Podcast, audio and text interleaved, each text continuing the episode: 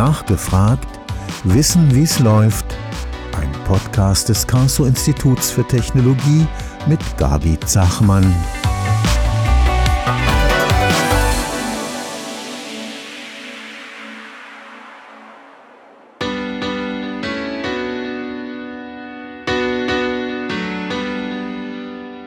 Herzlich willkommen zu unserem Podcast Nachgefragt Wissen, wie es läuft. Ich bin die Gabi, ich arbeite an der Gesamtkommunikation des KIT und ich freue mich ganz besonders über unseren heutigen Gast, über den Valentin. Valentin Goldberg. Valentin ist Geowissenschaftler und Valentin kann uns viel über die Geothermie erzählen. Geothermie ist in aller Munde, alle Menschen sprechen darüber. Es wird auch sehr aufgeregt darüber gesprochen, es wird sehr emotional darüber gesprochen.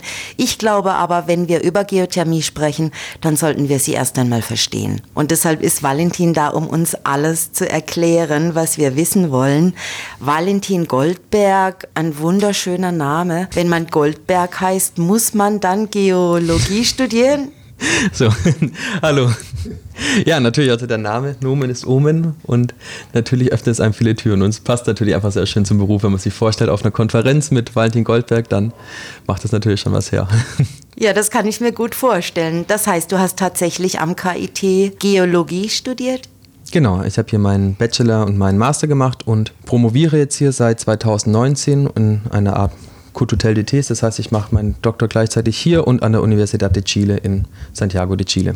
Zu welchem Thema? Zum Thema der Rohstoffgewinnung aus Thermalwässern. Da sind wir ja schon mitten im Thema drin. Thermalwässer, das hat für mich viel mit Geothermie zu tun. Wenn wir sehen, wie der Ätna Lava spuckt oder wenn wir uns in eine heiße Thermalquelle setzen, dann wissen wir ja, unsere Erde ist warm. Aber warum ist die Erde warm? Ja, es gibt unterschiedliche Prozesse, die die Erde warm halten. Natürlich gab es ursprünglich mal die Aufheizung durch die Planetenentstehung und heute merken wir einfach immer noch den Wärmefluss, der vom Erdinneren nach außen wandert. Das ist einmal durch die Konvektion im Erdmantel, die stattfindet. Der ist ja flüssig. Das heißt, wir haben da solche Zellen, wo sich Massenströme bewegen, die bringen Wärme von innen nach außen. Und wir haben Zerfallsprozesse von radioaktiven Isotopen, die auch quasi eine Wärme ausstrahlen. Und das ist die Wärme, die dann eben bis hier an die Oberfläche kommt. Da muss ich doch noch ein bisschen nachfragen. Gerne. Wir haben tatsächlich Flüsse vom warmen Erdkern. Diese Wärme wird nach außen transportiert. Welche Flüsse sind es? Ist es dann heißes Magma, das nach außen getragen wird? Wie muss ich mir das vorstellen? Genau, das ist quasi die Mantelkonvektion, weil der Mantel hat eine flüssige Schicht und wenn die sich quasi an der Mantelgrenze oder am festen Mantel quasi aufheizt, dann bildet sich wie bei so einer Lavalampe, kann man sich das ein bisschen vorstellen, so ein Strom, der dann sich aufheizt, dadurch verringert sich die Dichte und er steigt nach oben. Und dadurch kommt eben mit diesem Massentransport von dem flüssigen Magma, kommt eben natürlich auch Wärme vom Erdinneren, wird nach außen transportiert und gelangt dann da an die Mantel-Erdkrustegrenze und von daher kommt es so dann Richtung Oberfläche. Das heißt, der Aufbau der Erde, Kern, Mantel, Kruste. Genau. Dann ja. habe ich das verstanden. Sehr schön. Und der Kern ist unfassbar heiß. Ja. Jetzt sagtest du, es gibt noch einen weiteren Prozess, der Wärme erzeugt, mhm. der die Erde warm macht, radioaktive Zerfallsprozesse. Genau. Tatsächlich herrscht Radioaktivität im Erdinneren. Genau, das sind ganz normale Zerfallsprozesse von so stabilen Isotopen von Uran oder Thorium und die haben so ganz lange Zerfallsketten. Das ist ganz normal bei einem Isotop und bei diesen Zerfallsprozessen entsteht einfach Wärme, die frei wird und das ist eben das, die quasi eine Wärmenachlieferung bewerkstelligt, einfach durch diesen Zerfall von diesen Elementen. Jetzt ist unsere Erde warm und sie bleibt warm. Und die Geothermie, die möchte diese Wärme nutzen. Genau. Wie funktioniert das? Erklär mal.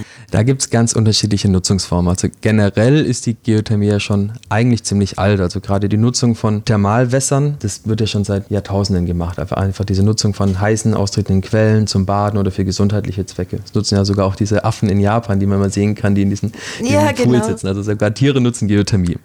Wenn wir es aber jetzt nutzbar machen wollen, gibt es unterschiedliche Möglichkeiten. Es gibt einmal die tiefe Geothermie, wo wir quasi Bohrungen niederbringen und dann heißes Wasser aus dem Erdinneren fördern. Und damit können wir dann entweder direkt quasi ein Fernwärmenetz betreiben, indem wir einfach die Wärme direkt nutzen, oder wir nutzen eben das heiße Wasser, um zum Beispiel Dampf zu produzieren und betreiben damit eine Turbine. Das sind so die Arten, mit denen man so tiefe Geothermiekraftwerke betreiben kann. Da würde ich gleich mal einhaken. Diesen Prozess, ja. den darfst du mir noch mal ein bisschen genauer erklären. Gerne. Tiefengeothermie bedeutet zunächst mal, ich bohre ziemlich tief. Von tiefer Geothermie spricht man ab 400 Meter. Und Bohrungen, zum Beispiel hier in Deutschland oder im Oberrheingraben, haben Tiefen zwischen 3000 und 5000 Metern Tiefe. Und da bohrt man eben dann in den Untergrund, um natürlich durchlässige Schichten anzutreffen, die heißes Wasser führen. Und dieses heiße Wasser, das dann auch weit über 100 Grad hat, hier in Deutschland zum Beispiel bis zu 160, 180 Grad, das wird dann quasi an die Oberfläche gefördert, um damit Strom und Wärme zu produzieren. Haben wir hier im Oberrheingraben besonders viele heiße Quellen unter der Erde? Wir haben eben diesen Oberrhein-Graben. Und der Graben, das ist quasi ein tektonisch aktives Riftsystem. Das heißt, die Kruste, vereinfacht gesagt, die reißt hier quasi auf und bewegt sich auseinander. Deswegen bildet sich dieser Graben. Und durch diesen Graben haben wir im Untergrund in der Erdkruste so ganz viele Verwerfungszonen. Das sind Störungen. Und die Störungen, die sind sehr schön durchlässig und dadurch kann Wasser in diese Störungen eindringen und sich aufheizen. Und das kann man dann eben nutzen, weil man eben so gute Wegsamkeiten hat durch diesen speziellen Graben und durch diese Struktur dort. Verstehe ich das dann richtig, dass unsere Erde tatsächlich Poren hat, riesengroße Poren, die mit heißem Wasser befüllt sind? So unterirdische Bäder? Die Erdkruste ist ja keine starre Steinsicht. Das ist jetzt keine Granitarbeitsplatte, die man sich so vorstellen kann, die geschlossen ist, sondern es ist in Bewegung und dadurch kommt es eben zum Aufreißen. Und in diesen Rissen kann eben Wasser zirkulieren. Das ist jetzt keine Höhle oder kein Wasserbecken, sondern es ist eben so ein Kluftnetzwerk, das ganz weit verzweigt ist und da ist Wasser drin. Und wenn man das eben raussaugt aus diesen Klüften, dann kann man das eben nutzen, um Energie zu erzeugen. Also ich muss mir das viel mehr als ein riesengroßes Leitungssystem vorstellen. Genau, so ein eng verzweigtes Netzwerk oder wie so, so, so ein Pilznetzwerk oder so ein Spinnennetz, das sich so dreidimensional im Untergrund fortpflanzt und wo eben dann Wasser drin ist. Wo kommt es her, das Wasser? Es gibt unterschiedliche Wasserquellen. Es gibt, je nach System, wo man sich auf der Erde befindet, gibt es einmal Systeme, die quasi von Meerwasser oder Ozeanwasser gespeist werden, wie zum Beispiel in Island. Da tritt das Wasser vom Meer quasi in diese Vulkansysteme auf heizt sich auf und wird dann quasi nach oben geleitet, kommt dann als heißes Wasser raus. Aber es gibt auch andere Systeme, wo zum Beispiel vor 10.000 Jahren mal ein Meer oder ein Flusswasser oder ein Seewasser war, das dann damals in den Erduntergrund gekommen ist, da versickert ist quasi und sich dann aufgeheizt hat. Und es gibt noch quasi Kristallwasser, das vorher quasi mal mineralisch gebunden war und dann durch Lösungsprozesse quasi dann frei geworden ist. Und so gibt es unterschiedliche Mischungen, die da gemeinsam dazu beitragen können, zu diesen Thermalwässern, die wir haben. Sehr schön. Valentin, du hast uns noch Objekte mitgebracht. Du hast uns zwei Steine mitgebracht. Eines davon sieht so aus, als könnte ich es polieren und morgen als Küchenarbeitsplatte einsetzen. Erzähl mal, was ist das? Ich habe uns einmal hier zwei Blicke in den Untergrund mitgebracht. Das sind Bohrungen oder Bohrkerne von Tiefbohrungen für die Geothermie. Und zwar kann man eben, wenn man eine Geothermiebohrung macht, dann bohrt man ja mit so einem tiefen Bohrmeißel runter und hat eben auch die Möglichkeit, wenn man sich spezielle Schichten genauer anschauen will, dass man so einen Bohrkern zieht. Und das ermöglicht uns Geologen dann einfach ein bisschen in den Untergrund zu schauen und sich das Gestein anzuschauen und zu untersuchen. Zum Beispiel haben wir hier einen Sandstein und da sieht man, der ist ja schon porös und da fühlt sich schon so ein bisschen rau an. Da könnten wir jetzt uns zum Beispiel einmal anschauen, wie durchlässig ist dieser Sandstein jetzt. Also wie viel Wasser könnte ich da jetzt reinbringen und wie viel Wasser könnte man heraussaugen, um Geothermie zu produzieren. Das ist einmal hier ein Sandstein und hier ist einmal noch ein Kristallingestein, ein Granit zum Beispiel. Das sind beides aus Bohrkern. Gleichzeitig kann man sich damit auch mal so ein bisschen vorstellen, wie groß so die Durchmesser sind von so einer Bohrung. Also das sind quasi so diese Breiten von dem Rohr. Also die sind so 8,5 Zoll. Also der Bohrdurchmesser sind so 20 Zentimeter Durchmesser ungefähr. Und das ist so die Breite von den Rohren, die wir dann unten in 5 Kilometern Tiefe drin haben und dann das Wasser durchpumpen. Um das euch noch ein bisschen zu veranschaulichen, wer von euch kennt einen Apfelkernausstecher. Das ist also tatsächlich ein kleines Werkzeug. Damit steche ich in den Apfel und hole das Kerngehäuse raus. Und dann habe ich tatsächlich so ein rundes, längliches Objekt in Form des Kerngehäuses, das ich da rausziehe. So in etwa sehen die Bohrkerne aus, die Valentin mir mitgebracht hat. Jetzt hat er beschrieben Buntsandstein und Granit. Gibt es diese beiden Gesteine im Oberrheingraben? Genau, das sind so typische Gesteine, wie wir sie hier eben antreffen. Was man aber auch zum Beispiel sehr schön sieht, wenn man jetzt das Gestein mal hier in die Hand nimmt, das ist sehr schwer und sehr, wow. auch sehr, sehr dicht. Ich nehme das gerade, es ist wirklich super schwer. Das heißt, man kann sich auch vorstellen, da kriegt man so alleine nicht viel Wasser durch. Das heißt, wir können ja nicht in ein komplett dichtes Gestein reinbohren, ja, genau. sondern man braucht dann eine Art, ja, eine Störungszone. Weil eine Störungszone, das ist eine Zone mit sehr vielen Klüften, wo Wasser durchfließen kann. Weil nur da können wir eben diese hohen Fließraten erzielen, mit denen wir die Energie produzieren. Und deswegen müssen wir uns eben zur Energiegewinnung immer diese Kluftzonen genauer anschauen. Und das machen wir zum Beispiel auch hiermit mit unserem Durchflusslabor, das wir bei uns haben. Mit dem können wir uns genauer solche Klüfte auf natürlichen Flächen anschauen, können die dann einscannen und mit unserem 3D-Drucker auch wieder produzieren. Und das, was du jetzt in der Hand hast, ist quasi eine originale Kluft aus dem Oberrheingraben, gedruckt mit unserem KID 3D-Drucker. Ich bin total begeistert. Es sieht aus wie eine durchsichtige Münze. Mhm. Aber man sieht eben, dass es eine natürliche Oberfläche ist und man kann genau. hier zum Beispiel auch die natürlichen Oberflächen von den Mineralen erkennen. Also da ist ganz groß so ein schöner Plagioglas drin. Das ist diese große Fläche, die man da sehen kann.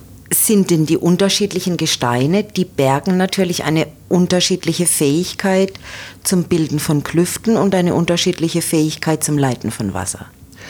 Ja, das stimmt. Aber im Oberrheingraben ist es eben so, durch dieses Grabensystem haben wir eigentlich Kluftsysteme, die quasi sowohl unser kristallines Grundgestein verwerfen, das heißt da Gänge schaffen, aber auch unser Deckgebirge. Und die kommunizieren auch miteinander, weil das Wasser ja einfach fließt. Das nimmt den Weg des geringsten Widerstandes. Das heißt, auch wenn wir in die oberen Schichten reinbohren, dann zirkuliert es eben weiträumig entlang dieser Kluftsysteme, die sich durch das Grundgebirge, Kristallin, Granit durchziehen, aber auch durch das Deckgebirge mit den Sandsteinen oder den Buntsandsteinen zum Beispiel werden viele Probebohrungen gemacht, um zu schauen, an welcher Stelle eignet sich es am besten?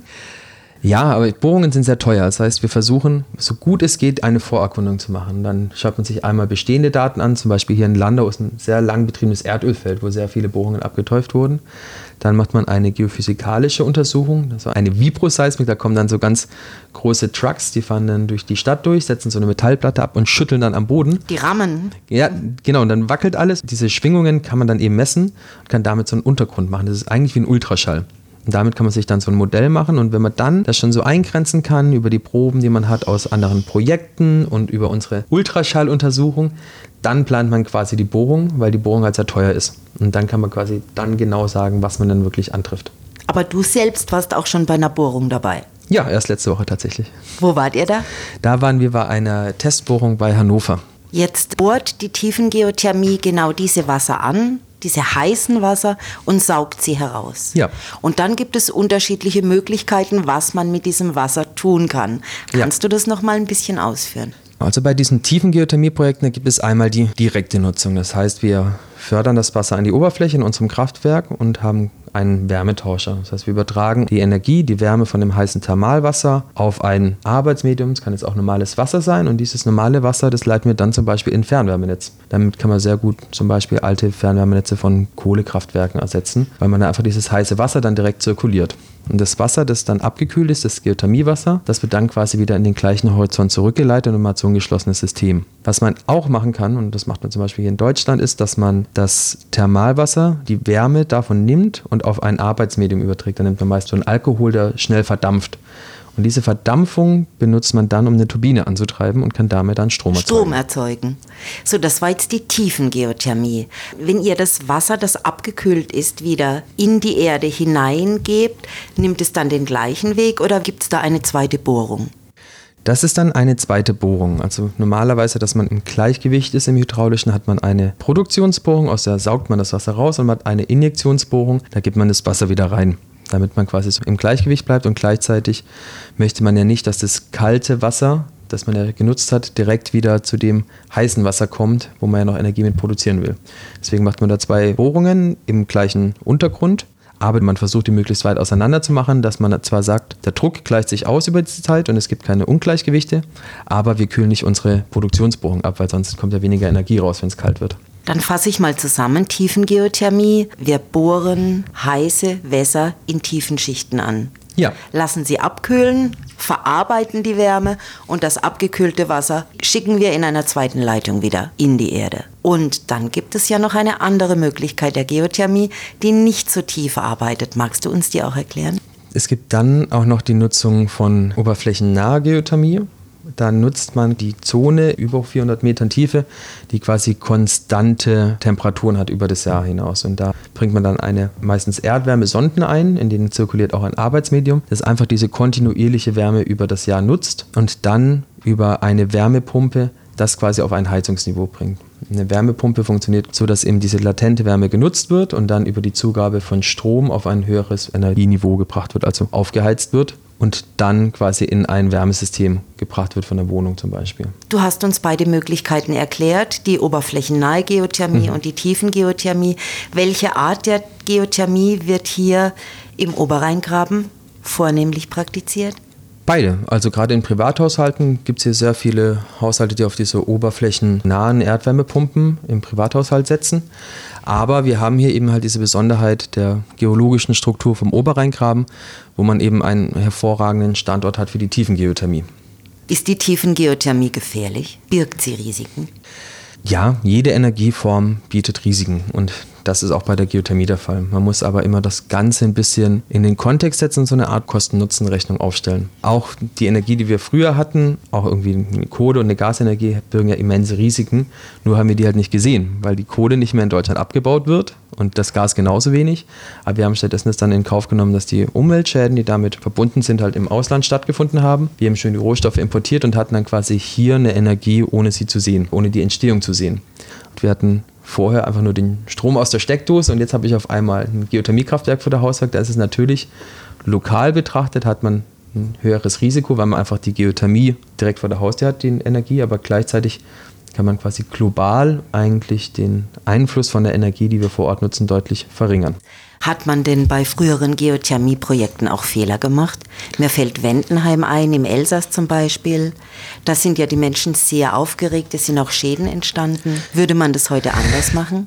Ja, definitiv. Also Wendenheim war ein spezieller Fall, da kam es zu Seismizität bei einem Geothermiekraftwerk in Frankreich.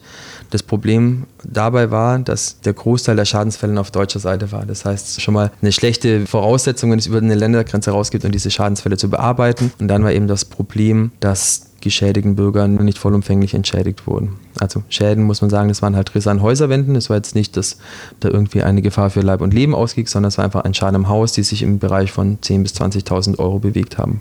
Du hast das Wort Seismizität benutzt. Was bedeutet das? Seismizität bedeutet quasi messbare Schwingungen im Untergrund. Also dass man quasi Vibrationen an der Erdoberfläche merkt. Und das kann eben auch dazu führen, dass halt Risse in, in Häuserwänden entstehen. Wie sie zum Beispiel auch entstehen, wenn man irgendwie an einer großen Bundesstraße wohnt, wo permanent LKWs vorbeifahren, dann kann es ja auch dazu führen, dass Risse in der Hauswand entstehen. Und in Wendenheim hat man eben mit zu hohen Fließraten und zu hohen Drücken gearbeitet, was man jetzt auch so in Deutschland gar nicht genehmigt bekommen hätte. Und das hat eben dazu geführt, dass diese Seismizität ausgelöst wurde.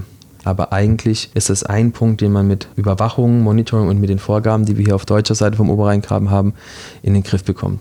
Das heißt, die Risiken wären hier absolut beherrschbar. Sie sind gering, sie sind da, die darf man nicht vernachlässigen und es muss auf jeden Fall immer gewährleistet sein, dass falls etwas passiert, die Geschädigten wirklich auch direkt und unbürokratisch entschädigt werden. Aber die Risiken sind im Vergleich zum Nutzen überschaubar. Jetzt haben wir ja nicht nur Wärme, die aus der Tiefe hinaufkommt, sondern wir haben auch noch Rohstoffe, die mitkommen. Thema Lithium, du forschst dazu. Es gibt auch eine große Studie über das Thema Lithium am Oberrheingraben. Erzähl uns mal was dazu. Was ist Lithium? Wozu brauchen wir das? Und wo kommt das her? Wie kann ich es gewinnen? Diese Wässer, die wir in der Geothermie fördern, die kann man sich jetzt nicht als normales Trinkwasser vorstellen. Also das wird auch als Thermalsole bezeichnet, weil die haben Salzgehalte von 100 bis 150 Gramm pro Liter. Also das ist wirklich eine sehr, sehr salzige Brühe, wenn man so will. Und in diesem Salz können eben auch metallische Rohstoffe wie Lithium zum Beispiel gelöst sein. Und das Lithium, das kommt eben aus den langen Prozessen, die da aus der Wechselwirkung zwischen diesem Thermalwasser und dem Gestein stattgefunden haben, wurde es quasi rausgelöst und hat hier im Oberrheingraben höhere Konzentrationen. Also höhere Konzentration heißt so 200 Milligramm pro Liter. Das klingt erstmal wenig, aber wenn man sich jetzt vorstellt, ein Geothermiekraftwerk hat eine Fließrate von 80 Liter pro Sekunde. Das heißt, in jeder Sekunde fließt so ein Kraftwerk 80 Liter pro Sekunde und das 24 Stunden am Tag, sieben Tage die Woche, das ganze Jahr über. Und dann kommt man, wenn man das einfach mal nur aufsummiert, kommt man zum Beispiel bei einem Geothermiekraftwerk, bei einem normalen hier, auf Lithium in der Größenordnung von 400 Tonnen, das da jedes Jahr zirkuliert wird. Also das wären irgendwie über 40.000 Autos. Das wird momentan kontinuierlich an die Oberfläche gefördert, aber nicht genutzt, sondern wieder reinjiziert. Und wenn man eben dieses Lithium nutzen könnte, dann hätte man eine relativ große Lithiumquelle für quasi den Rohstoff, den wir hier für unsere Automobilindustrie brauchen. Warum wird es nicht genutzt? Gibt es kein Verfahren? Das ist aktuell Gegenstand der Forschung und der Entwicklung von akademischer wie auch von Industrieseite. Wird jetzt eben erforscht, wie man das Ganze wirtschaftlich machen kann. Weil dass das Lithium drin ist und dass man das extrahieren kann, das weiß man schon sehr lange, aber bis vor wenigen Jahren war Lithium einfach nicht so bedeutend oder hatte nicht diesen großen Marktwert, den es jetzt hat. Und jetzt, wo einfach die Lithiumpreise so hoch sind, da werden solche alternativen Quellen an Lithium auch wirtschaftlich interessant. Und deswegen erforschen wir das gerade und auch unterschiedliche Projekte aus der Industrie, wie man eben dieses Lithium wirtschaftlich rausziehen kann in Kombination mit der nachhaltigen Energieproduktion durch Geothermie. Aus den Tiefen der Erde kommt das Lithium mit herauf in den Gewässern. Ist da der Oberrheingraben prädestiniert oder ist es überall in Deutschland gleich? Nee, der Oberrheingraben ist damit dem norddeutschen Becken in Norddeutschland eine der Regionen oder die Region mit dem höchsten Potenzial, weil wir haben hier eben diese besondere Struktur, dass wir diese Störungen haben, die sehr viel Wasser führen und diese hohen Lithiumkonzentrationen. Das heißt, wir haben hier einen ganz besonderen Standort, um Energie oder um Lithium zu produzieren und das sollte man irgendwie nutzen, weil wenn wir diese Möglichkeit hier schon haben, dann kann man auch sagen, dass wir eine gewisse Standortverantwortung haben, um die auch zu nutzen. So wie in Norddeutschland Windenergie produziert wird oder in der Nordsee in den Offshore-Windparks haben wir hier die Möglichkeit und vielleicht auch eine Art Verpflichtung, diesen Rohstoff und diesen Schatz zu bergen, anstatt zu sagen, wir kaufen uns die Rohstoffe und die Energie nur aus dem Ausland ein und nehmen da die Auslandsschäden gerne in Kauf. Du sagtest, Valentin, ihr arbeitet gerade an einem Verfahren oder es wird gerade an einem Verfahren gearbeitet, dieses Lithium zu extrahieren.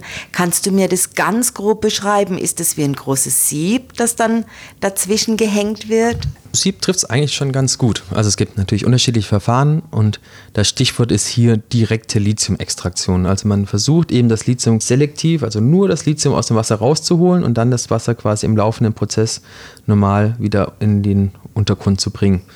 Und das funktioniert über zum Beispiel unterschiedliche Sorbenzien, die auch als Ionensieb bezeichnet werden, die quasi in den Thermalwasserstrom reingehängt werden. Dann werden die durchströmt mit dem Thermalwasser und das Lithium bleibt dann selektiv in kleinen Öffnungen quasi am Kristallgitter hängen. Und dann wird danach das Thermalwasser quasi durchspült, dann kommt der Filter wieder raus und wird mit einer Rücklösungsspülung durchgespült und dann wäscht man so das Lithium quasi wieder aus dem Filter raus und kann es dann weiter verarbeiten. So ein bisschen wie Goldwaschen, das klingt relativ einfach eigentlich. ja, es klingt natürlich, die Idee klingt einfach, aber der Teufel steckt natürlich im Detail weil natürlich haben wir diese Thermalwässer, die einen sehr hohen Salzgehalt haben. Das heißt, das ist natürlich schon mal sehr, sehr anspruchsvoll für die Materialien, die verarbeitet werden. Gleichzeitig haben wir diese Wässer, die ja mit über 100 Grad kommen und auch Gas mit sich führen. Das heißt, die stehen unter einem enormen Druck. Geothermieanlagen hier haben teilweise zwischen 10 und 20 Bar Anlagendruck. Das heißt, diesen Druck muss die Extraktionsanlage auch aushalten. Und dann besteht halt einfach noch diese Herausforderung, dass wenn wir ein Wasser abkühlen, dann verändert sich die Löslichkeit. Ja, zum Beispiel, ich kann in meinem Nudelwasser kann ich mehr Salz lösen als in dem kalten Wasser. Mhm. Das heißt, wenn ich ein heißes Wasser abkühle, dann können sich viele Sachen schlechter drin lösen und können dann quasi ausfallen und können mir meinen Filter zusetzen. Das heißt, da brauche ich auch eine Behandlungsstrategie, um zu vermeiden, dass ich meine Filter zusetze, mit denen ich mein Lithium rausholen will. Und deswegen ist die Idee auf jeden Fall einfach und liegt irgendwie auf der Hand, wenn man sich die Mengen anschaut. Und auch die Laborexperimente sind sehr vielversprechend, aber eben jetzt das Ganze auf eine industrielle Anlage hoch zu skalieren, das wird einfach eine sehr, sehr große Herausforderung. Eine Riesenchance, die Gewinnung von Lithium. Im Augenblick beziehen wir vieles davon aus Chile unter enormem Wasserverbrauch. Das hätten wir hier eben nicht. Australien ist der größte Produzent und da wird es im bergmännischen Abbau unter großem Energieeinsatz produziert und dann noch einmal, eben, einmal um die halbe Welt geschifft, damit wir es dann hier verwenden können. Das sind auch wieder Umweltkosten, die wir quasi exportieren. Gleichzeitig haben wir einfach noch ein ganz anderes Problem und zwar stellt gerade weltweit alle Länder, alle Produktionen auf E-Mobilität um. Das heißt, alle Verbrennungsmotoren werden zu E-Motoren umgewandelt, Stück für Stück. Das heißt, global werden Batteriekapazitäten aufgebaut, die Rohstoffe wie Lithium brauchen. Und da sind sich eigentlich unterschiedliche Prognosen einig, dass wir wirklich in die große Gefahr laufen, ein globales Lithiumdefizit zu haben. Und wenn wir jetzt hier in Deutschland uns überlegen, dass wir hier gerade eine Batteriefertigung aufbauen für unsere Automobilindustrie, die in Deutschland ja bekanntlich sehr wichtig ist, dann ist jetzt hier ein Ausbleiben von dem Kernrohstoff Lithium, keine Batterien, und das ist natürlich dann schlecht für den Automobilsektor. Also entweder ein Ausbleiben des Energierohstoffs oder eine Produktion mit einer katastrophalen Ökobilanz. Ja, und vor allem halt zu den Preisen, die dann der Markt diktiert. Das heißt, wir sind einfach dann komplett abhängig von Rohstoffen. Und Europa wird einer der größten Märkte sein oder einer der größten Abnehmer sein für Lithium. Und momentan wird in komplett Europa gerade ein Prozent der weltweiten Lithiumförderung produziert. Das heißt, wir machen uns da quasi, bringen wir uns in eine Abhängigkeit von Überseeimporten, wenn wir quasi so draufsetzen, ohne eine heimische Lithiumproduktion zu haben. Zumal das ja nicht nur sich auf die Elektromobilität konzentriert, sondern jeder von uns hat unsagbar viele Batterien, Smartphone, wo auch immer. Wir haben so viele Akkugeräte. Also es ist nicht nur die Mobilität, wir brauchen das. Ja. Und hier bietet die Geothermie natürlich eine richtig große Chance. Aber von welchen Mengen sprechen wir denn? Könnte das Lithium aus dem Oberrheingraben den Bedarf der kompletten Bundesrepublik decken? Das ist eine gute Frage. Wir haben relativ große Variablen. Einerseits haben wir bis jetzt noch keine großindustrielle Produktion. Das heißt, wir wissen nicht genau, wie viel von diesen, sag ich mal, 400 Tonnen, die ich vorhin genannt habe, rausholen können. Also können wir im kontinuierlichen Betrieb 50 Prozent nur rausholen, dann wären es nur 200 Tonnen pro Jahr oder kriegen wir 75 Prozent raus. Das wissen wir noch nicht. Da haben wir schon mal eine große Varianz. Dann wissen wir bis heute noch nicht, wie groß der Batteriemarkt in Deutschland wirklich sein wird und wie schnell und wie groß er werden wird. Das heißt, wir haben eine Varianz, aber wir haben in unserer Studie das mal durchgerechnet und aufgezeigt und dort konnte man schon mal zeigen, allein mit den aktuell bestehenden Geothermiekraftwerken könnten wir, wenn wir die jetzt heute alle ausstatten könnten, zwei bis zwölf Prozent des deutschen Lithiumbedarfs decken für die Automobilindustrie. Und das jetzt allein nur mit den Kraftwerken, die aktuell schon laufen. Und das ist natürlich dann schon mal eine relativ, gerade in diesem 12%-Bereich schon mal eine relativ große Unabhängigkeit. Und mit jedem Geothermiekraftwerk, das wir bauen und mit so einer Anlage ausstatten, können wir diesen Prozentsatz erhöhen. Und die Menge an Energie, die ich in ein Geothermiekraftwerk reinstecken muss, sowohl zur Gewinnung von Lithium als auch zur Gewinnung von Tiefenwärme, das lohnt sich. Das lohnt sich. Also die Bilanz ist am Ende schon, steht für uns. Genau, also die Geothermie an und für sich läuft ja auch schon wirtschaftlich. Das sieht man gerade auch an solchen Clustern wie München, die einen Großteil ihrer Fernwärme mit Geothermie betreiben. Und auch wenn man jetzt damit noch die Lithiumproduktion betreibt mit der energetischen Sicht, wenn wir noch einen Energieüberschuss haben und wenn wir uns die aktuellen Lithiumpreise anschauen, wenn wir davon reden, dass die Tonne Lithiumcarbonat zwischen 40.000 und 80.000 Dollar kostet auf dem Weltmarkt, dann sind das Zahlen, die die Geothermie deutlich lukrativer sogar machen können, weil da einfach wirklich immense Werte an Lithium rauskommen, die auch einen entsprechenden Marktwert haben. Jetzt haben wir unfassbar viele Vorteile gehört. Was würdest du den Menschen sagen, die trotz allem noch skeptisch sind, die trotz allem sich sehr vor den Risiken fürchten? Grundsätzlich muss man sagen, jede Kritik und jede Angst hatte irgendwo seine Berechtigung. Und in der Vergangenheit wurden halt viele Fehler gemacht und es gab Schadenfälle. Also das lässt sich nicht von der Hand weisen. Aber man muss einfach sagen, dass wir viel gelernt haben und wir haben zahlreiche Kraftwerke, auch hier im Oberrheingraben, die seit zehn Jahren ohne Probleme laufen und kontinuierlich 24-7 Energie produzieren. Erzähl mal Beispiele, wo stehen die? Wir haben zum Beispiel das Geothermiekraftwerk in Insheim, wir haben das Geothermiekraftwerk in Bruchsal, in Rittershofen, das sind alle hier in der Nähe und das sind wirklich Kraftwerke, die saubere Energie, grundlastfähig, rund um das Kalenderjahr, rund um die Uhrzeit liefern. Und das sind einfach Kraftwerke, die funktionieren. Und das ist einfach eine riesige Chance für die Region, weil wir einfach hier diesen speziellen Untergrund haben. Entsprechend sollte man einfach dieses kleine Risiko in Kauf nehmen für die große Chance, die wir haben, weil wir uns einfach in doppelter Hinsicht unabhängig machen können. Einmal von den Importen von Energierohstoffen, weil wir eine grundlastfähige Energie haben, aber jetzt auch mit dieser neuen Perspektive Lithium uns auch unabhängiger machen können für Rohstoffimporte wie Lithium eben. Wird es denn eine Energiewende ohne Geothermie geben? Ja, aber wahrscheinlich wird sie viel, viel schwerer und viel, viel länger brauchen, weil einfach die Geothermie im Vergleich zu den Großteil von den anderen Energieträgern, den Erneuerbaren, einfach grundlastfähig ist. Also wir haben keine Volatilität, wir können die ganze Zeit produzieren und gerade mit Blick auf die Wärmeproduktion sind wir einfach unschlagbar in Sachen Effizienz, weil wir keine Konversion brauchen, weil wir nicht mit Strom irgendwie heizen müssen, sondern wir können direkt die Erdwärme nutzen und verlieren da einfach ganz, ganz wenig an Energie und können damit sehr effizient heizen. Und momentan entfallen ja immer noch 50 Prozent des Energiebedarfs auf Wärme. Von daher haben wir da eine Riesenchance mit der Geothermie. Valentin lacht, wenn er uns erzählt von den Chancen der Geothermie. Das steckt an. Valentin, du hast mich überzeugt, du hast mir unglaublich viel beigebracht. Es war super spannend mit dir. Ich danke dir von ganzem Herzen und wünsche noch viel, viel Spaß und ganz viel Erfolg bei deiner Forschung. Ja, danke schön und vielen Dank für die Einladung.